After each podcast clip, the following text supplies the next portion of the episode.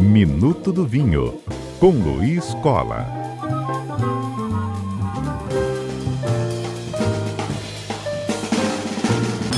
Natal chegando, Luiz, e é uma data que parece que está colada assim com o assunto vinho, né? Natal e né, as festas, Ano Novo também. Justamente é um tema que a gente traz hoje com um detalhamento especial para o nosso ouvinte.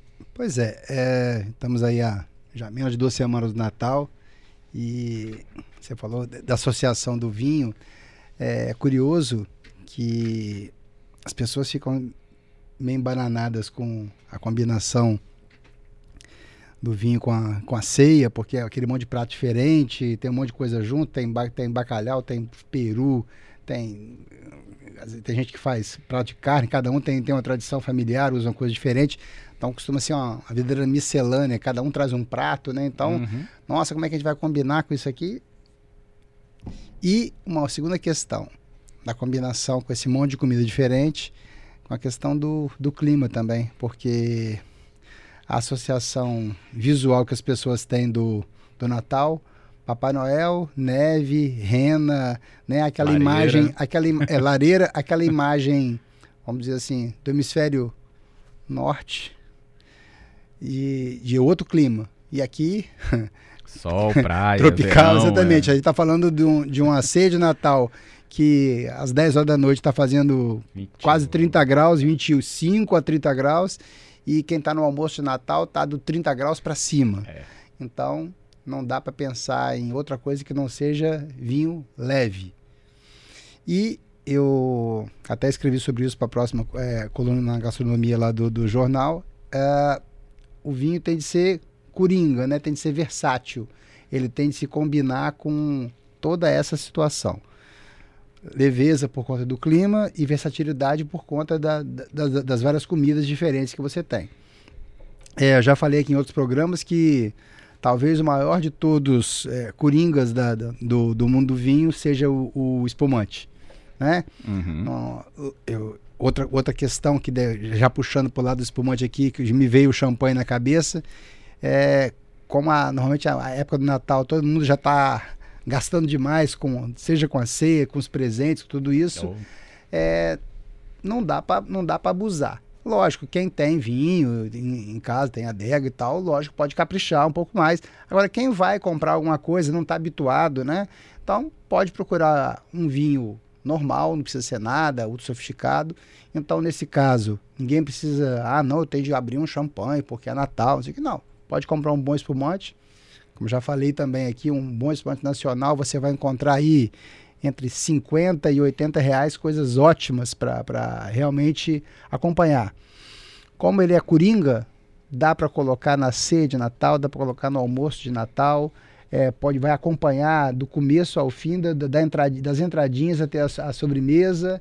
Ele realmente é, ninguém vai ter é, espaço para errar vai agradar todo mundo, né? Além de tudo, refrescante, geladinho, fácil de manipular.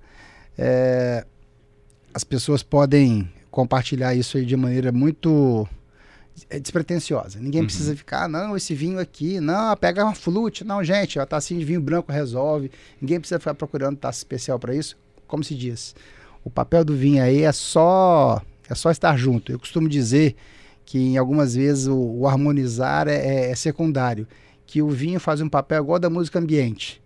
Se a música ambiente está tocando, baixinha, você nem percebe que ela existe. Se ela não estiver tocando, você sente falta de alguma coisa. Na hora. Ou seja, se você tem um vinhozinho acompanhando, você está conversando, está com a sua família, está curtindo ali e tal, ele está junto de você. A, a falta dele vai ser percebida, a presença dele às vezes não vai. Então não precisa complicar. Agora, ah, não, não gosto de, não gosto de espumante, tem gás e tal, quero tomar um vinhozinho branco. Uhum. Perfeitamente. Qualquer coisa bacana que você encontrar é, do, do, do, mercado aí mesmo, não precisa procurar vinho sofisticado da Borgonha, um Chardonnay especial. Não, mais uma vez, procura um vinho que tenha uma boa acidez, que possa ser servido numa temperatura é, mais baixa, com uma questão de frescor, leveza, e você acompanhar a tua ceia. Para quem quer tinto, fica o alerta sempre na questão do, do peso do corpo. Não vai abrir seu malbecão argentino lá de 14,5 quilos de álcool que você vai suar pra caramba, Nossa. o vinho vai cansar seu paladar e não, não vai fazer não vai fazer bem. Né? aquele bom de comida, aquele, a pessoa fica ali, tem, tem, quando a gente tem uma oferta que está num banquete de Natal, vamos dizer assim, né? É muita comida à disposição, então a pessoa. A tendência é que as pessoas exagerem um, pouquinho ou muito. Ou muito.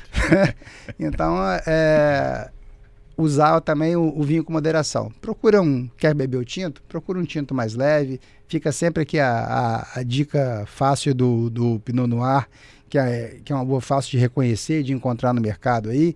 Algumas outras possibilidades também. É, eu costumo dizer que os, os vinhos italianos são muito gastronômicos, é uma coisa fácil para que é acessível a todo mundo. Procure um Chianti aí no mercado também, que é um vinho também gastronômico que combina até com essas comidas de Natal, sejam pode, você pode comer um tinto desse com, com bacalhau tranquilamente, você pode comer com o peru de Natal, com outros pratos do gênero. E eu só costumo dizer o seguinte: é, eu nunca vi, mas é, se alguém for fazer assim um, um alguém, eu nunca vi ninguém preparar uma muqueca no almoço de, de, de Natal. Né? Aí não, não. não, dá um prato muito levinho, assim. Normalmente a pessoa faz aqueles pratos mais sofisticados, mais enfeitados, né? Mais rebuscados. Com então, um tinto leve, isso, um tinto leve vai cumprir a missão tranquilamente. É, o principal recado é ter isso em mente. Use, use o vinho como um coadjuvante que vai fazer um papel né, relevante, mas ele não precisa, vamos dizer assim, sair da, ser, ser, ser estrela principal. Ele pode ficar ali, participar da festa, acompanhar a comida, né? pode deixar as pessoas alegres e refrescadas, mas sem necessariamente fazer um, um diferencial substancioso. Festas, natalina principalmente, data que converge justamente muitos encontros, família junto, Luiz nos explicando, inclusive, para a gente ter atenção, né, com a leveza da bebida por conta do clima nessa época que é verão, né, no nosso país, na nossa ilha Vitória, mas também lembrar que há muita versatilidade em relação aos pratos, né, Luiz, diferentes menus por ali na mesa de natalina. Tomar cuidado com as bebidas de álcool elevado, porque nesse calor, muita comida não só pode não fazer bem do ponto de vista digestivo, como pode dar errado também do ponto de vista do, do álcool subir mais rápido do que, do que, do que devia. Bem né? lembrado. Né? Moderação sempre. E o custo também, que o Luiz já nos alertou aqui, para ter em mente, né? Como é a, a metáfora com a música ambiente, Luiz, que você nos explicava, né?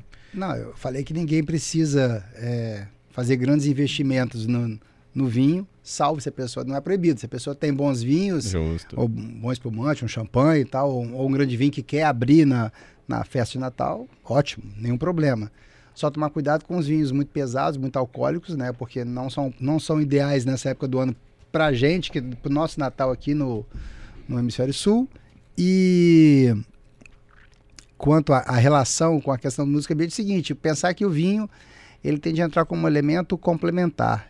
Eu citei a, a fazendo uma metáfora aqui, quando você vai num restaurante que tem a musiquinha ambiente lá, você tá tá ali, aquela musiquinha ambiente, você nem percebe que ela existe, até que alguém resolve desligar. Aí você começa a ouvir a conversa do vizinho, o ruído da cozinha, o garçom falando.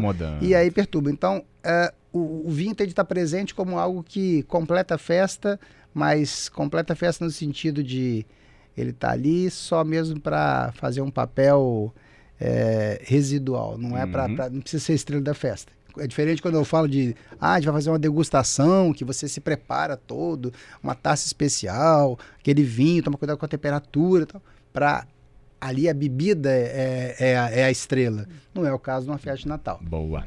E aí eu falei que tem aqui pelo menos duas participações que falam do vinho do Porto. Aqui a Cláudia falava, na minha festa familiar, né, reunião familiar sempre aparece e ainda tem muita dúvida, né, com quem ele vai encaixar melhor.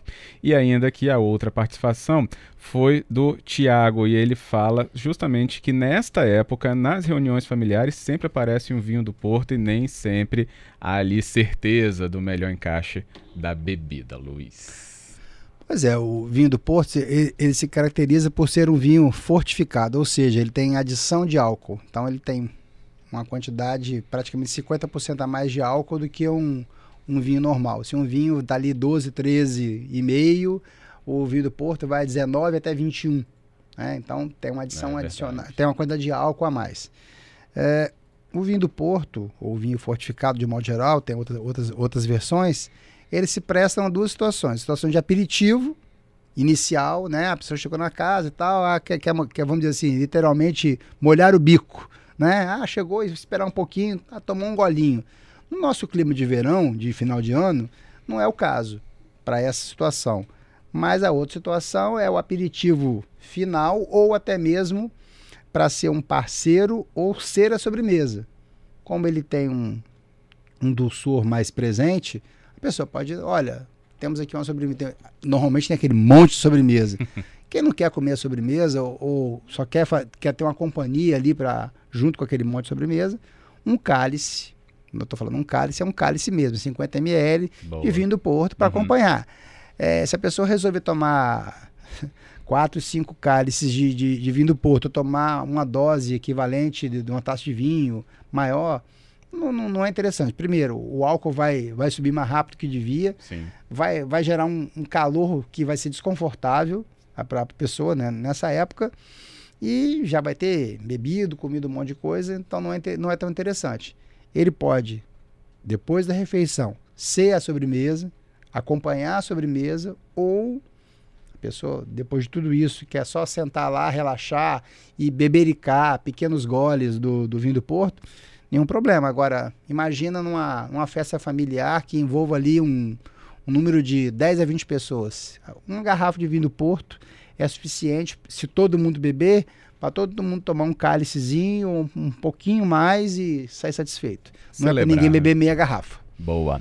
Luiz Cola, muito obrigado pelas suas dicas de Natal. E eu já até pergunto se no próximo encontro a gente pode falar de Ano Novo. E aí vai entrar o quê? Espumante? Sim, aí, é, como, como é, é, é, recorrente nessa época, a gente vai fazer uma prévia do, do que as pessoas podem procurar para comprar no para a festa de fim de ano. Como ainda vai ser antes do Natal, dá tempo da pessoa fazer uma programação. Não, já vai ser depois do Natal. Dá vai tempo da pessoa depois. fazer uma programação para sua festa de Réveillon. Beleza. Vai dar tempo, sim, tranquilamente. Luiz, muito. Opa, tá engasguei. Falou de tanto vinho do Porto aqui, ó. Obrigado, Luiz, pela presença. Prazer, até a próxima. Com certeza, até a próxima.